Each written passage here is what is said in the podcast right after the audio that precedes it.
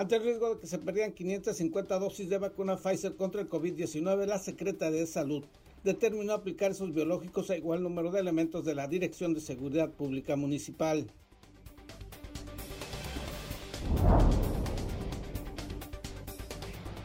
El mejor regalo para mamá este 10 de mayo es no contagiarla de COVID-19, afirmó la doctora Nancy García Linares, encargada del Instituto Mexicano del Seguro Social de la prevención de la pandemia en los municipios de Ensenada y San Quintín.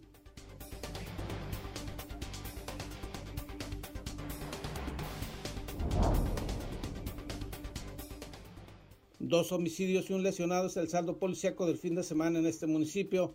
El primer homicidio ocurrió en la colonia Nueva Reforma el otro asesinato se registró en Valle Verde.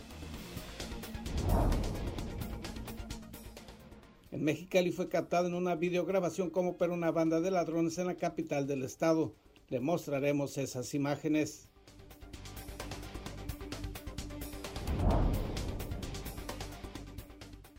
En un homenaje y recuerdo póstumo a Luis Mario La Madrid Moreno, la voz de Ensenada, le presentaremos una entrevista con el periodista y locutor fallecido el pasado fin de semana.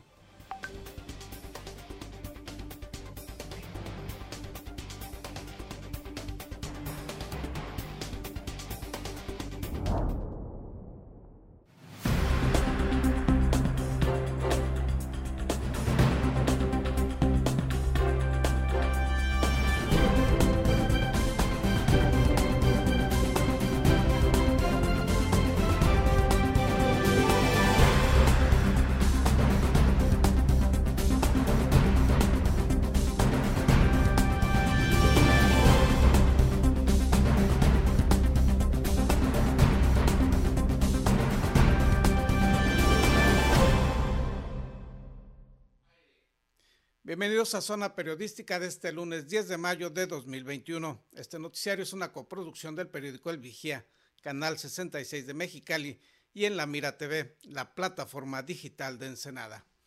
Y con motivo del Día de las Madres felicitamos a quienes lo son, a quienes lo fueron, a las mamás jóvenes, a las, a las madres adultas, a las ancianas, a las que están con vida y a las que permanecen en el imborrable recuerdo de sus hijos. Un abrazo sincero a todas aquellas mujeres que más que un mero acto biológico convirtieron la maternidad en un acto de responsabilidad, cuidados y amor. Pasando a la información, este fin de semana fueron vacunados los policías municipales de Ensenada, ello ante el riesgo de que se perdiera más de medio millar de vacunas contra el COVID. Ante el riesgo de que se perdieran 550 dosis de vacuna Pfizer contra el COVID-19, la Secretaría de Salud determinó aplicar estos biológicos a igual número de elementos de la Dirección de Seguridad Pública Municipal este fin de semana. Oscar Pérez Rico, secretario de Salud de la entidad, señaló que el pasado sábado, al concluir la fase de vacunación de 50 a 59 años de edad en este puerto, hubo 550 personas que no acudieron a la cita de vacunación programada previamente. El día de hoy aquí en la ciudad de Ensenada teníamos proyectado vacunar eh, poquito más de 400 eh, personas que ya traíamos eh, citadas aparentemente y convocadas, pero no acudieron, este, 50 o más embarazadas. Eh, teníamos una situación con la vacuna Pfizer, que precisamente se, tiene que descongelar de red de ultrafrío y luego pasar cinco días a más tardar para poderse aplicar. Esta inasistencia, dijo el titular de Salud, dejó sin utilizar las dosis que les correspondían a estas personas y en el caso del biológico de Pfizer, luego de ser descongelado, tiene un plazo máximo de cinco días para aplicarse y de no hacerlo se tiene que desechar pues ya no puede utilizarse. Para evitar la pérdida de estas vacunas, agregó el funcionario, se determinó convocar a los integrantes de Seguridad Pública Municipal, considerando que por el número y estructura de organización era fácil convocarlos en forma rápida para acudir a inocularse y eh, pues la Secretaría de Salud no está a punto de perder una sola dosis. Por lo tanto, al ver esta situación y ver que no, no se acudió la población a la convocatoria, eh, lo que hicimos y optamos por hacer es agarrar un grupo que se estén atentos al llamado y que se podían desplegar inmediato, en este caso el cuerpo policiaco, y los convocamos para que se vacunaran y tuvimos un gran, gran éxito en este escenario. Los vamos a vacunar, nos vamos a acabar esta vacuna que está en ese riesgo y al final de cuentas vamos, tenemos un esquema de ganar-ganar. Dicha decisión puntualizó Pérez Rico resultó afortunada, pues se pudieron aplicar con rapidez las vacunas y además se les dio protección sanitaria a unos servidores públicos que por la naturaleza de su trabajo están altamente expuestos a un contagio. Los elementos de seguridad pública municipal expresaron su agradecimiento al personal médico de enfermería y asistentes participantes en esta jornada de vacunación por las atenciones recibidas, así como por el hecho que se les haya incluido en esta fase preventiva, aunque aún en el Programa Nacional de Vacunación no se les tenía considerado el vacunar a los agentes policíacos. A nombre de la Corporación Policíaca le quiero dar las gracias al personal médico y enfermería que han estado 24 eh, horas al día eh, poniendo esta vacuna. Muchísimas gracias. Le doy las gracias al secretario de Salud, a todo el que le integra, enfermeros, médicos, asistentes, por habernos dado la oportunidad de vacunarnos, a nosotros que estamos expuestos. Bueno, quiero agradecer eh, por habernos proporcionado la vacuna a nosotros los policías. Informó para En la Mira TV Gerardo Sánchez García. Y continúa la, la, violencia en Ensenada, dos muertos y varios heridos este fin de semana. El reporte con César Córdoba Sánchez. Dos asesinatos y un hombre herido por impactos al parecer de bala quedaron de la onda violenta del fin de semana en distintas colonias de Ensenada y no hubo personas detenidas. El homicidio reciente se presentó la tarde del domingo alrededor de las 13.25 horas en las cercanías de la calle Francisco Villa de la colonia Nueva Reforma, en un acceso de tierra que lleva las casas asentadas frente a la unidad deportiva. En este sitio, la policía municipal halló a un varón de unos 40 años con lesiones en el cuerpo, con manchas rojizas y montado sobre una motocicleta de tres ruedas de color rojo. La Cruz Roja brindó los primeros auxilios a la víctima, pero ya no contaba con signos de vida como consecuencia presuntamente de las heridas hechas en el abdomen por proyectiles de arma de fuego. La víctima anterior fue privada de la vida el sábado aproximadamente a las 16.45 horas sobre la calle Higueras de la colonia Valleverde, en pendiente descendente frente a conocido preescolar de la zona. El occiso fue localizado por la policía en el asiento del piloto de un carro tipo sedán de color verde y modelo antiguo, mismo que paró su trayectoria al estrellarse contra el muro del jardín de niños. Las autoridades investigadoras encontraron que el cadáver mostró heridas en la cabeza producidas por proyectiles presuntamente de arma de fuego, mientras que la carrocería tenía orificios en el costado de derecho causados por impactos de bala. Por la noche del sábado, cerca de las 23 horas en el Valle de la Trinidad, localizado a unos 50 kilómetros al oriente de la delegación Real del Castillo, la corporación municipal encontró en el interior de un carro a un varón herido presuntamente por impactos de bala. El herido fue trasladado en ambulancia a un hospital de este puerto para que recibiera atención médica. Con los dos asesinatos del pasado fin de semana, la lista de homicidios en Ensenada pasó a nueve víctimas en los nueve días del mes de mayo, mientras que en el año en curso sumaron 172 personas privadas de la vida con medios violentos. Para En la Mira TV, César Córdoba. Y en Mexicali fue registrado en video cómo opera una banda de ladrones en la capital del estado. El relato con nuestros compañeros de Canal 66 de Mexicali.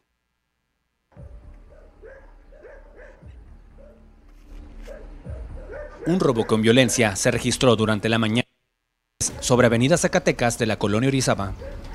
Los hechos se registraron cuando por lo menos cuatro sujetos armados ingresaron a un domicilio sobre la avenida en mención. Ya dentro del predio, golpearon y amarraron al propietario para iniciar con el robo de sus pertenencias. Gracias a un video captado por las cámaras de seguridad aledañas, se puede apreciar cuando los atacantes ingresan un vehículo sedán color negro, siendo entre ellos una mujer quien resguardaba la zona.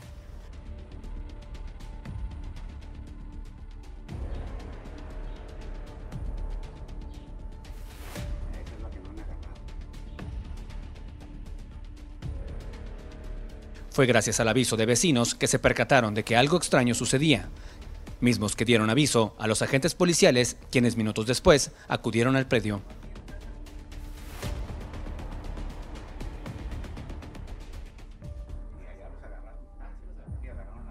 Los policías de inmediato rodearon el domicilio dejando correlados a los asaltantes, lugar hasta donde acudieron más agentes municipales, así como estatales, quienes liberaron a la víctima, cual se encontraba golpeado y amarrado, para dar las primeras atenciones.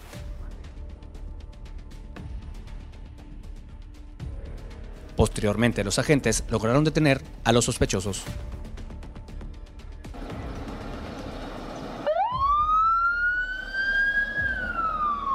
Los detenidos fueron llevados a la Comandancia Central de la Dirección de Seguridad Pública Municipal, donde tendrán que responder por los daños establecidos en este hecho violento.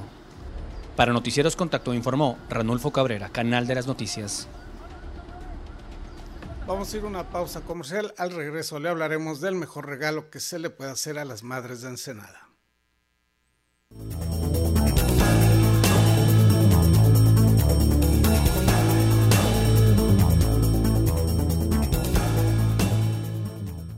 En Daymark Clínica de Ojos ofrecemos un servicio integral a cargo de profesionales expertos en la salud visual. Cuidamos la salud de tus ojos con equipo oftalmológico de última generación, cirugías, tomografías, tratamientos y servicios de óptica. Además, contamos con productos de alta calidad y como siempre, un excelente trato. Acuda a cualquiera de nuestras dos sucursales y confía en la salud de tus ojos en nuestros profesionales. Ofrecemos un amplio surtido de lentes con gran variedad de modelos y tamaños para todas las edades. Daymark, una mejor vista para una mejor vida. Conseguiste esa cita o reunión que tanto deseabas y quieres que todo salga perfecto. Sin embargo, suelen ocurrir muchas situaciones bochornosas que puedes evitar con simples soluciones. Una de las peores es ensuciar tu ropa con la comida.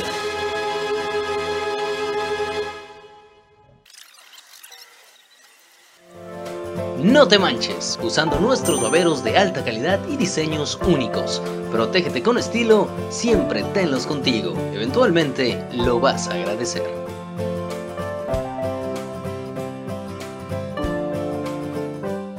Hola, soy Gerardo Sánchez García y te invito a ver en La Mira TV, la plataforma digital de Ensenada.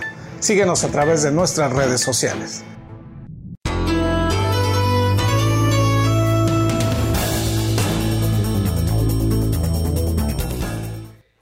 El mejor obsequio este 10 de mayo es la salud. Por ello es importante prevenir el no contagiar a las madres en este día de COVID-19. El mejor regalo para mamá este 10 de mayo es mantenerla libre de COVID-19, afirmó la doctora Nancy García Linares del Instituto Mexicano del Seguro Social y encargada de la prevención de la pandemia en los municipios de Ensenada y San Quintín. Este Día de las Madres deberá festejarse con todo el amor que se tiene a las mujeres que nos han dado la vida pero anteponiendo las medidas sanitarias preventivas, pues el mayor obsequio para una mamá o cualquier persona es la salud. Pues desde el inicio de la pandemia se nos ha dicho que no, eh, que evitemos las conglomeraciones. Entonces, ahorita, eh, independientemente del semáforo en el que estemos, pues, hay que darle un buen regalo a mamá, ¿no? Que es el no contagiarla. Por ello, dijo García Linares, deberán evitarse las reuniones con muchas personas en caso de acudir a una cita familiar, utilizar los cubrebocas, aun cuando las personas se encuentren vacunadas, y efectuar el lavado constante de manos. Sabemos, enfatizó, que es un festejo en el cual los abrazos y el contacto físico es importante. Sin embargo, en esta ocasión, el no tocarse, aun queriéndolo hacer, es la forma más cariñosa de expresar ese gran afecto. Puntualizó que a pesar de que se observa una disminución en los casos de contagios en Baja California esto no debe generar el descuido de las medidas sanitarias preventivas y en el caso del COVID-19 el mejor tratamiento es no contagiarse. Un festejo para mamá, que sea en un ambiente que no sea cerrado, sea al aire libre, que no sean muchas personas, que sea algo como más privado. Y si dentro de ese grupo de personas ya hay vacunados, también hay personas no vacunadas, se recomienda cortar el cubrebocas. Los festejos de este 10 de mayo deben hacerse en esta cultura de la nueva normalidad, en una circunstancia típica comparativamente a años pasados, en las que se mantiene todavía latente el contagiar o ser contagiado del mencionado coronavirus. En esta ocasión la responsabilidad y los cuidados preventivos son la mejor forma de corresponder al amor de una madre, concluyó la doctora. Informó para la Mira TV Gerardo Sánchez García. Y en otros temas, en otros asuntos, Elvira Luna Pineda, quien era candidata del Partido Encuentro Solidario a la alcaldía de Mexicali, renunció. Estos fueron los motivos. Elvira Luna Pineda presentó su renuncia a la candidatura por la alcaldía de Mexicali a través del partido Encuentro Solidario, quien realizó ajustes por paridad de género. Bueno, pues como mujer política sé que tenemos que contribuir a los proyectos y en esta ocasión que el partido Encuentro Solidario ha tenido que tomar algunas decisiones relacionadas con paridad de género. Yo estoy totalmente de acuerdo en contribuir y ahora se tienen que hacer algunos cambios por ese motivo. Sé que en cuestiones electorales hay que tomar decisiones y en ningún momento me siento víctima, sino contribuyo al proyecto del ingeniero Jorge Hank, sigo sumada a su equipo. El tema surgió porque el partido en el municipio de Tijuana designó como candidata a la alcaldía a Indira Leizaola, hija de Julián Leizaola, y por paridad de género en Mexicali debió de ajustarse la candidatura a género masculino. Tras pedir el partido la renuncia a Elvira Luna, se registró el médico y exdirector del Hospital General, Edgar Castillo. Y pues como dice nuestro candidato a gobernador, bien y de buenas. Vamos a empezar eh, un proyecto al cual fui invitado y pues con toda la actitud, como ya me conocen la mayoría de ustedes, pues no empezamos de cero absolutamente, vamos, es un trabajo que hemos realizado desde el año pasado, eh, mi equipo de trabajo y un servidor, y pues simplemente hay que trabajar para abonarle al ingeniero y abonarle a la ciudad que tanto necesita un cambio. Los cambios obedecieron al alineamiento del partido a nivel nacional, afirmó el delegado en Baja California, Benjamín Gómez. Eh, en el caso de Tijuana es la propuesta que se está haciendo. Al final del día eh, el teniente sigue defendiendo sus, sus, derechos ante el tribunal. Estamos pendientes de este proceso también y vamos a salir adelante en estos días. Juanita. Para Canal 66, Gerson Martínez. Y sobre este mismo tema, el Observatorio Ciudadano Electoral de Baja California Asociación Civil lamentó la renuncia de Elvira Luna Pinedo para que pudiera ser postulada a la alcaldía de Tijuana Indira Leizaola, hija de Julián Leizaola Pérez. Ahora señaló dicho observatorio, en Baja California tenemos el fenómeno de las Juliancitas en lugar de las llamadas Juanitas, que se trata de una situación similar a la que se vive en el estado de Guerrero, en el cual la hija de un político hombre es utilizada para ceder en lo práctico la postulación al varón. Indira Leizaola sería la candidata a la alcaldía de Tijuana, pues su padre no puede ser registrado por enfrentar en estos momentos un proceso judicial en su contra. El Observatorio Electoral Ciudadano lamentó este tipo de prácticas que representan, de acuerdo a esta organización, una forma más de violencia política en contra de las mujeres. Vamos a una pausa y al regreso a la presentación de una entrevista autobiográfica que grabó hace algunos meses don Luis Mario Lamadrid Moreno, quien falleció recientemente.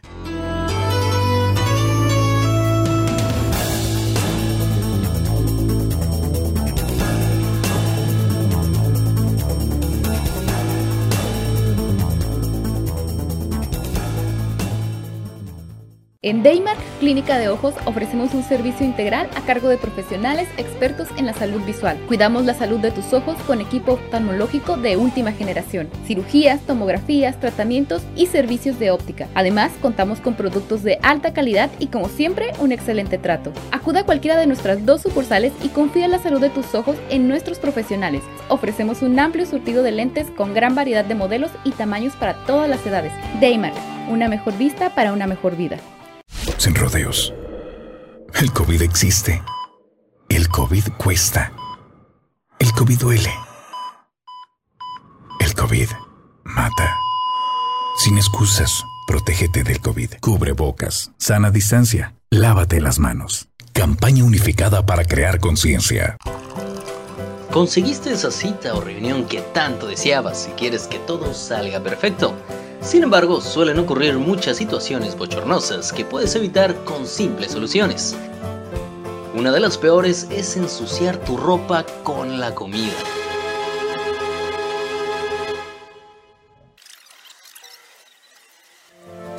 No te manches, usando nuestros baberos de alta calidad y diseños únicos. Protégete con estilo, siempre tenlos contigo. Eventualmente lo vas a agradecer.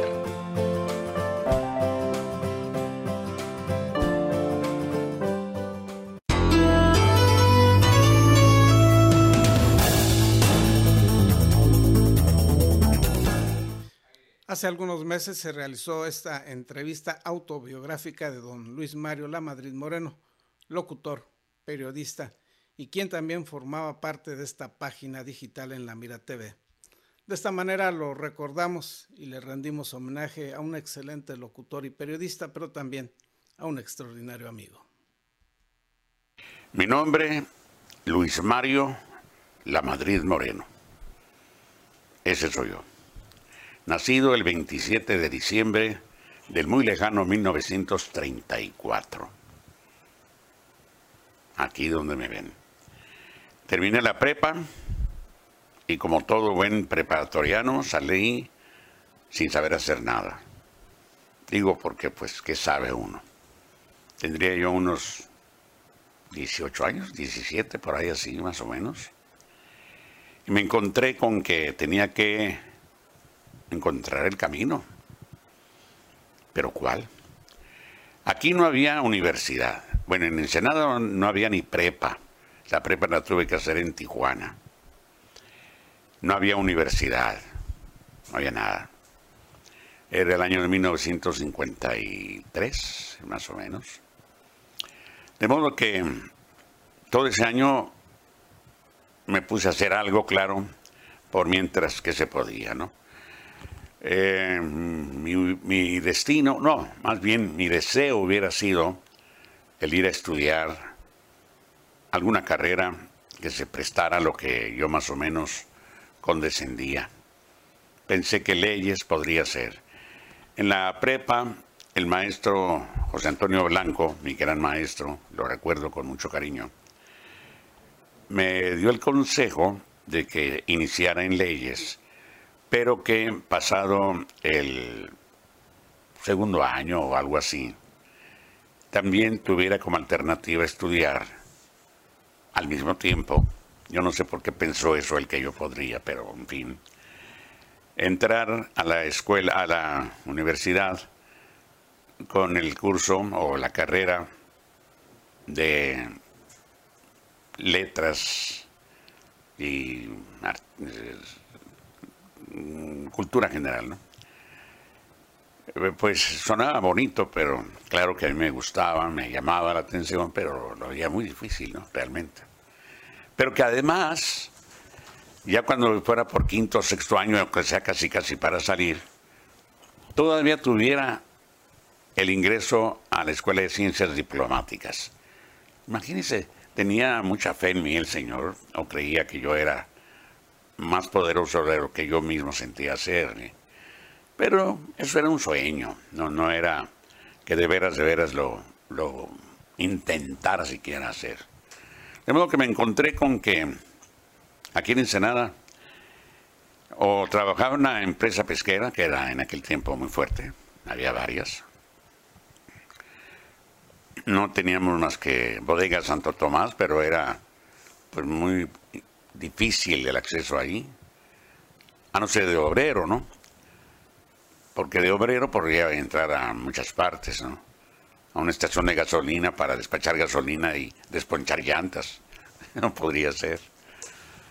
Pero mientras, como estuve trabajando en las vacaciones en la imprenta Amador, la papelería y la imprenta Amador, en aquel tiempo estaba en la calle Cuarta y Obregón, junto al cine Maya en aquel tiempo. Pues regresé allí, don Alberto, el propietario, un señor muy amable, me conocía desde mucho más joven, y me dio oportunidad de trabajar mientras yo encontraba algo mejor. Me aconsejaban que ingresara, que presentara mi solicitud en los bancos. No me agradaba mucho la idea porque ahí iba a tener que ir de corbatita, casaquito y todo eso. Y, francamente para mí en ese tiempo, bueno, igual que ahora casi, pero más entonces, el presentarme diariamente con ese disfraz para mí no era agradable, pero pues ni modo, ¿no? Si lo hubiera tenido que hacer, tendría que haberlo hecho. Pero en eso aparece en el periódico El Diario de Ensenada Ensenada en ese tiempo tenía dos periódicos diarios. La Voz, que era vespertino, del señor don Jesús Berber, y el diario de Ensenada, de don Alberto Amador Orozco. No, pues el artículo decía que en fecha próxima se instalaría una nueva estación de radio. Era principios del 54, creo, ya. Bueno, pues dije, pues aquí es. Eso es re fácil. La única estación que había era la XPF. Y pues francamente los locutores, pues digo no que fueran malos, pero no se oía que fuera muy difícil leer un texto o un anuncio o lo que fuera, ¿no? Así que dije, bueno, pues yo más o menos leo. Me gusta más eso que otras cosas y decidí probar, a ver qué. Así que anduve indagando dónde podría estar instalada. Sabía que en el Cerro de Chapultepec, pero no dónde. Y pues para mí muy sencillo. Me subí, claro que a pie, naturalmente, a recorrerlo para ver por dónde. Y descubrí que en una pequeña hondonada que daba muy cerca del mar, digo, hacia esa dirección, no exactamente frente a Ensenada, sino de aquel lado, vi una camioneta, una panel que estaba ahí. Se me hizo raro, así que bajé. Había una pequeña casita, pero muy pequeña, pues digamos, pues eh, de unos dos o tres metros de lado, ¿no? O sea, pequeña, pequeña. Y allí estaba una persona joven, un señor joven, que le pregunté que sí que estaba haciendo ahí. Me dijo, aquí se va a instalar una estación de radio el día de hoy, me dijo. Yo por todos lados no vi nada que ni remotamente parecido a lo que yo únicamente conocía la XPF y sabía que pues era otra cosa, no, no, no lo que estaba viendo yo ahí. Ulises, Ulises Pérez no era el nombre de este señor, que siempre después fue muy amigo mío. Y me dijo, sí, van a venir de Tijuana con el transmisor y lo van a instalar y tienen que salir hoy, me dijo. Era el domingo 20 de marzo de 1954. Eran aproximadamente en el momento en que les estoy narrando, como las 11 de la mañana más o menos, entre 11 y 12.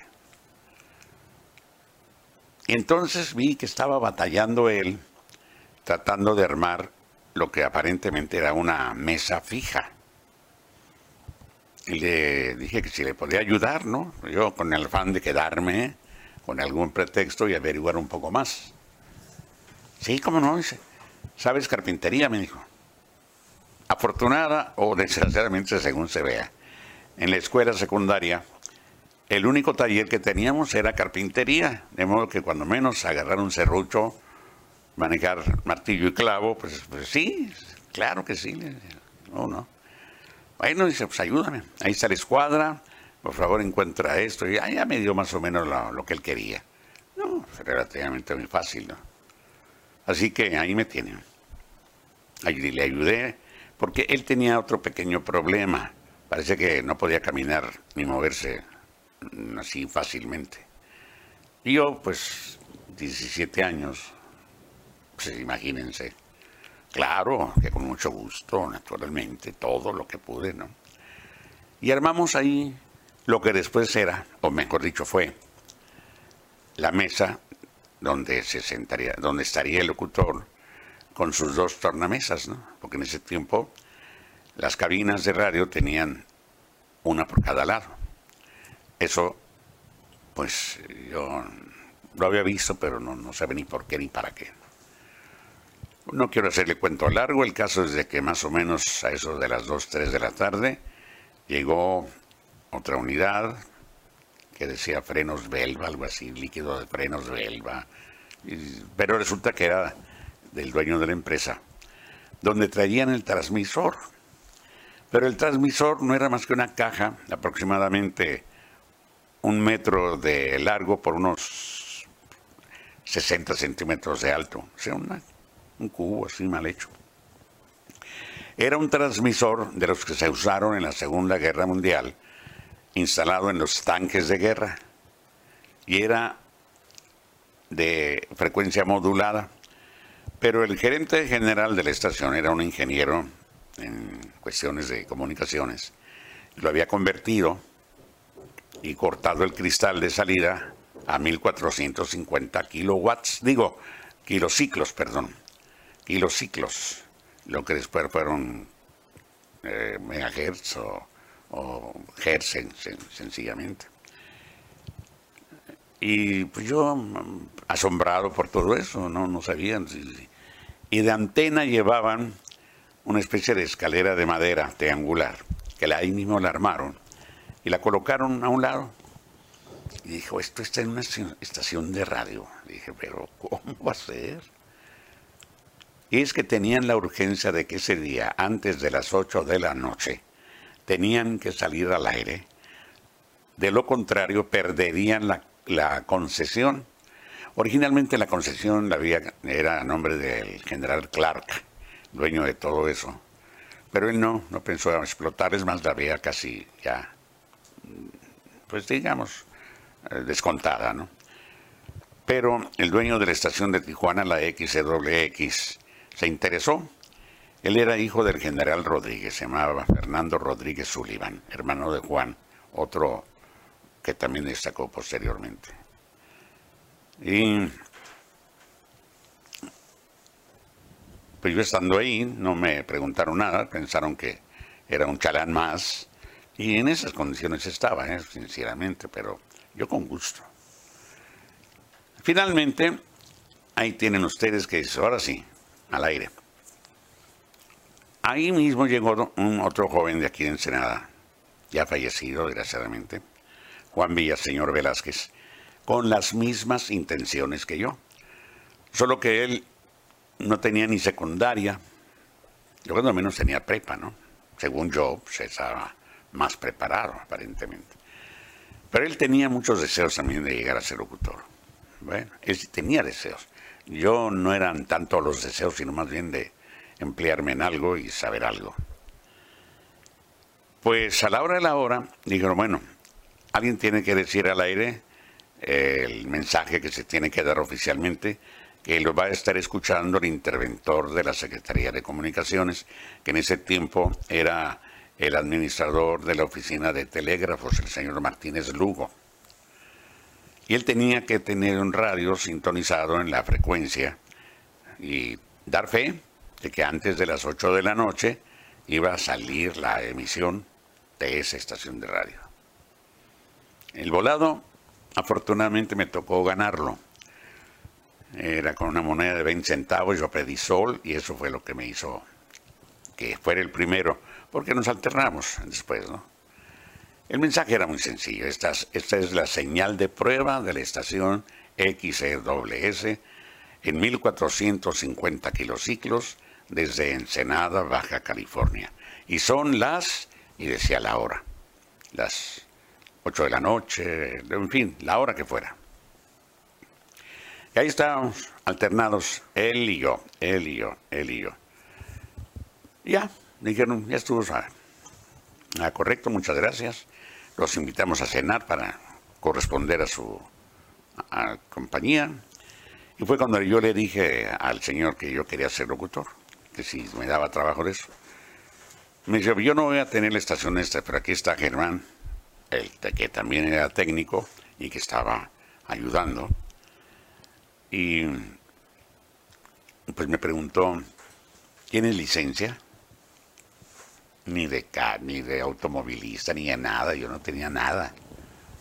Licencia no, ¿para qué? No, es que se necesita una licencia para ser locutor. Oh, ¿y eso? Pues la otorga la Secretaría de Comunicaciones y Obras Públicas, la SCOP, en aquel tiempo. ¿Y dónde? En México. ¿Y cómo? Haciendo un examen. Y pues hay que ir para allá y solicitarlo. Y, dije yo, pues hasta aquí llegué. De todas maneras no, no me... No, no, no, no dije más que pues, nada más eso, ¿no? Y al día siguiente me volví a presentar ahí con ellos, ya subí, ya, afinamos más eh, las instalaciones famosas, ¿no? Pero ya con la mente tuve que urdir el plan para ir a México, que ya lo conocía afortunadamente, había estado allá anteriormente y conocía más o menos la forma de moverme por allá. Y es más, había amigos míos que ya estaban en la escuela, ¿no? Raúl Centeno, ingeniero Raúl Centeno Wiley, gran amigo mío desde la infancia y hasta la fecha. Él sabía dónde vivía, así que dije, pues llego con él. Y ahí me pego hasta que lo consiga, ¿no? Y sí, en ese tiempo, aquí en el Ciprés estaba la base, bueno, sigue estando la base aérea número 3, creo es, donde afortunadamente logré conectarme con algunos de los pilotos. Y uno de ellos, capitán, me dijo, mira, yo te puedo conseguir que vayas a México, porque ahí lo que se llama el sistema de, del tren aéreo. Así le decían porque cada semana aproximadamente salía de aquí un avión de carga de la Fuerza Aérea, precisamente con artículos varios y a una que otra persona, no era de pasajeros, no tenía cientos de pasajeros, tenía simplemente el espacio especial para carga, donde llevaban muchas cosas. Y me consiguió él, y me dijo de broma, porque pregunté como cuánto me iría a costar. Tráete una buena, una botella de buen tequila, me dijo. Nada, así me lo dijo, ¿no? Pues yo sí le cumplí, voy con mi botella de tequila. Se rieron, me dijeron, bueno, todavía no está mal, ¿eh? gracias, pásale. Ahí, sentado entre los bultos y todo, había dos personas más. Una señora que se bajó en Navojoa y el otro señor que iba a Guadalajara. Pues sí, un viaje que duró como, no sé, unas 10 horas, pienso yo, ¿no?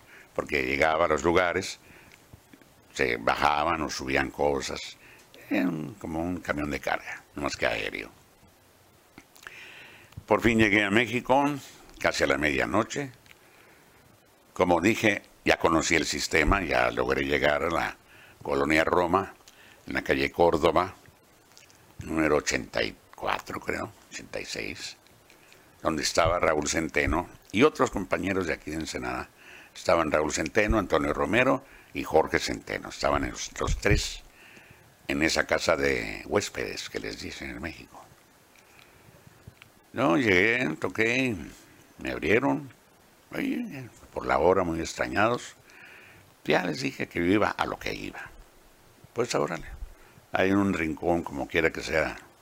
Pasé la noche, al día siguiente me presentaron ya la dueña de la casa, la administradora. Me dijo, pues no tengo cupo, no puedo. Pero afortunadamente Jorge Centeno tenía que regresarse a Ciudad Juárez por unos documentos que le habían faltado. Y dice, pues mientras, te quedas en mi lugar. Ya está pagado. No, pues cuando menos. La señora aceptó de buen grado. Ya después me hizo, me pudo colocar en otra parte, pero ahí estaba yo. Y empezó mi vía crucis, porque fui a la Secretaría de Comunicaciones a preguntar y ya me dijeron todo lo que necesitaba, que yo ya llevaba, ¿no? El certificado, pues desde luego. Ah, y no tenía cartilla, porque también no, tenía edad. Pero eso tenía pequeña dispensa porque no tenía yo la edad. Había que cumplir 18 años y pues yo no los tenía. Pero se podía conseguir la cartilla, así que me daban oportunidad de conseguirla. Todo eso era relativamente fácil. Pero cuando me dijeron que tenía que también incluir una carta de un concesionario establecido donde indicara claramente que me daría trabajo de planta en sus locutores. ¿Y yo de dónde? Se me ocurre enviar un mensaje a, a Ensenada con la idea de que a lo mejor tal vez quizá en la estación esta que se iba a formar, todavía no salía, estaba en pruebas. Había un locutor aquí en Ensenada que se hizo muy amigo mío también, Gustavo Gutiérrez González, que en paz descanse. Su hermano Víctor, también locutor, excelente locutor. Eh, los conocía yo, digamos bien, amistosamente, cordialmente. Y le escribí yo, para que por favor le dijera al señor gerente, en este caso Germán Reyes, que si me podría dar una carta. Nunca me contestaron. Y yo para, obtener esa carta pues no tenía manera. Pero Dios me iluminó me hizo recordar que mi mamá tenía una prima lejana eh, que, tenía, que estaba casada con un señor que estaba muy metido en la publicidad. Digo, pues él ha de saber de alguna manera, don Agustín Rioja. pues ahí voy con, le decía yo tía. Bueno, sí vendría siendo tía, aunque era un poco más lejana, ¿no? Ya no tenían los apellidos, eran familiares. Y me dice don Agustín, ¿pero para qué quieres ser locutor? Te mueres de hambre. ¿eh? No, no, no. El dinero está en la publicidad, ahí es donde se gana. Locutores no, esos van y vienen, esos no. No, pero es que yo, por eso, por aquello, allá en Ensenada. Y luego en Ensenada, dice, no, quédate aquí. Yo te llevo y te traigo y te mezclo y todo para que tú hagas algo, pero en la publicidad, que es donde está lo bueno. No, pues mis deseos eran otros, ¿no? De todas maneras me dio una lista, como de 10 o 12 concesionarios amigos de él, para que viera cualquiera de ellos y ellos me iban a dar la carta porque iba a hablar yo en nombre de él. Pues ahí voy. Fui el primero, el segundo, el tercero, el cuarto, entonces recorrí todos. Y todos unánimemente, unos de buen modo y otros no tanto, me dijeron que no, que ya habían dado muchas cartas, que no era problema de ellos, que más adelante tal vez, bueno, no. Imagínense, ya había transcurrido abril y estábamos a principios de mayo. No, perdón, al revés. Había terminado marzo, estamos a mediados de abril. En eso llegué todo derrotado allí a, a mi rincón y un compañero, un compañero de cuarto que estaba estudiando medicina, me preguntó que al verme tan, pues tan triste, tan abatido, ¿Qué pasó, abuelo? Abuelo me decían, no era todavía. ¿Qué pasó, abuelo? ¿Qué tienes? Ya, más o menos le expliqué. Dice, oye, pues mira, yo tengo un amigo locutor en Radio 620, es cuate mío. Tronó la carrera, destripó la carrera, pero es un cuate. Vamos a verlo. Bueno, dije yo, pensando, como decía mi papá, para mis adentros, que si los concesionarios se habían puesto rejegos, pues un señor locutor simplemente, pues no creo que pudiera ser gran cosa, ¿no? Pero claro, sí, le dije, vamos a verlo, pues cómo no. Efectivamente fuimos a Radio 620, esa sí que era una estación de radio como las que yo me imaginaba, muy famosa en ese momento en la capital. Y el locutor era el señor Pepe Villamil, que después brilló bastante en la industria cinematográfica. Y pues me lo presentó y dice, aquí tú eres de Baja California, sí. Pues yo soy de Yucatán, me dice, las dos penínsulas. Hombre, pues felicidades, oh, qué bueno. Le caí bien, o le di lástima, no sé, pero me recibió muy bien. Dice, mira, aquí en este mismo edificio, en la misma planta, hay un señor de Veracruz que está poniendo una estación de radio el cual me debe unos favorcillos. Déjame preguntarle a ver si él te puede dar la carta. Ah, caray. Bueno, pues brilló una lucecita ahí al fondo del túnel negro aquel que yo traía. Y al día siguiente me dijo, mañana te me hablas como a las 8 de la noche y ya te diré qué pasó.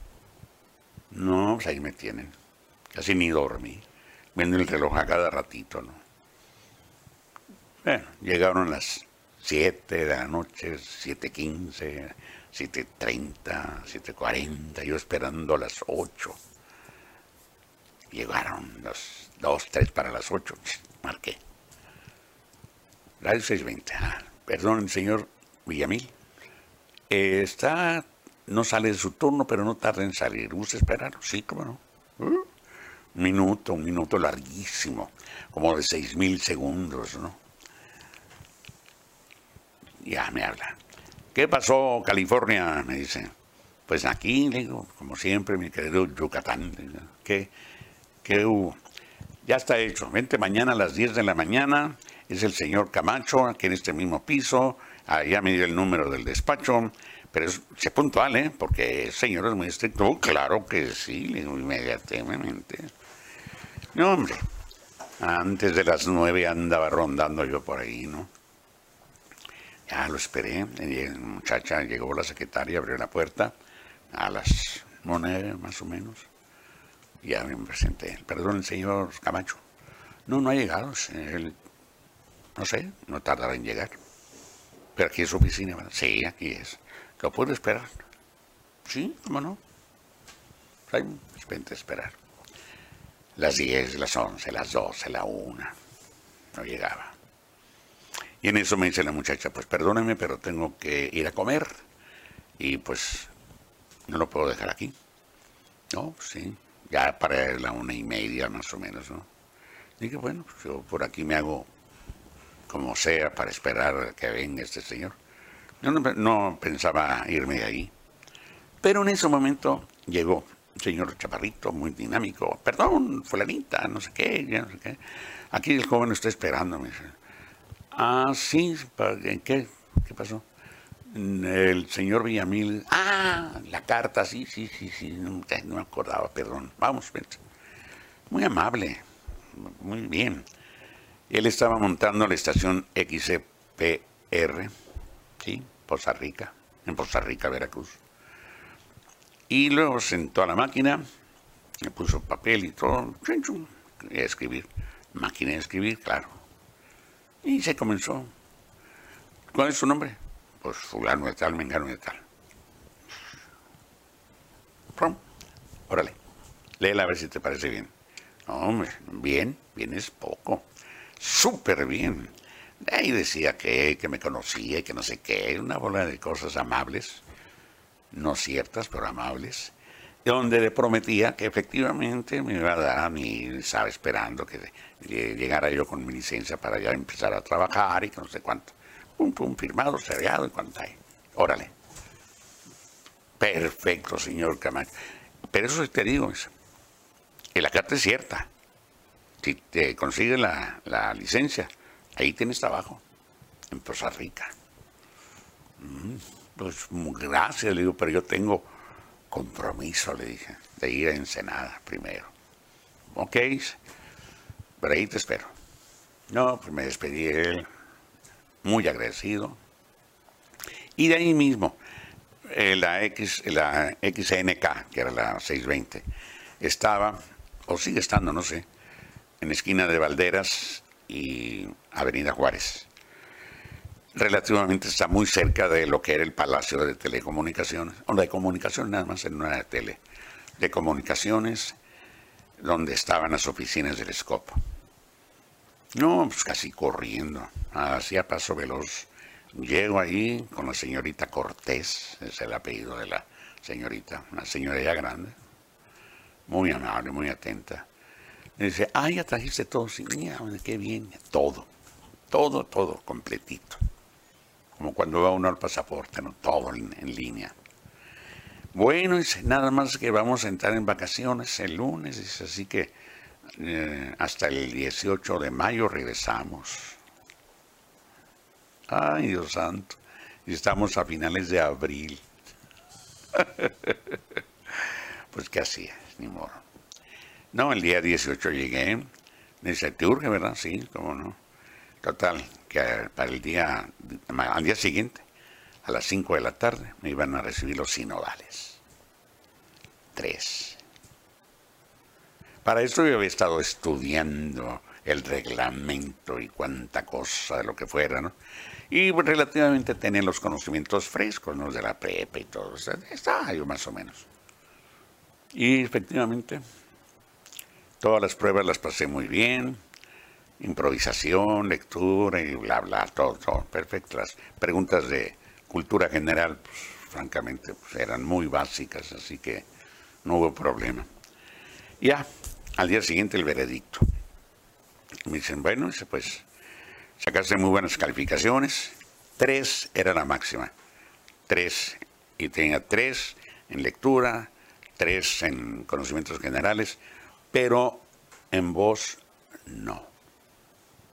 Tuve dos. Así nomás. Que sí que si hubiera tenido tres en las tres, me hubieran dado categoría A, pero como no tenía la voz, pues eh, categoría B.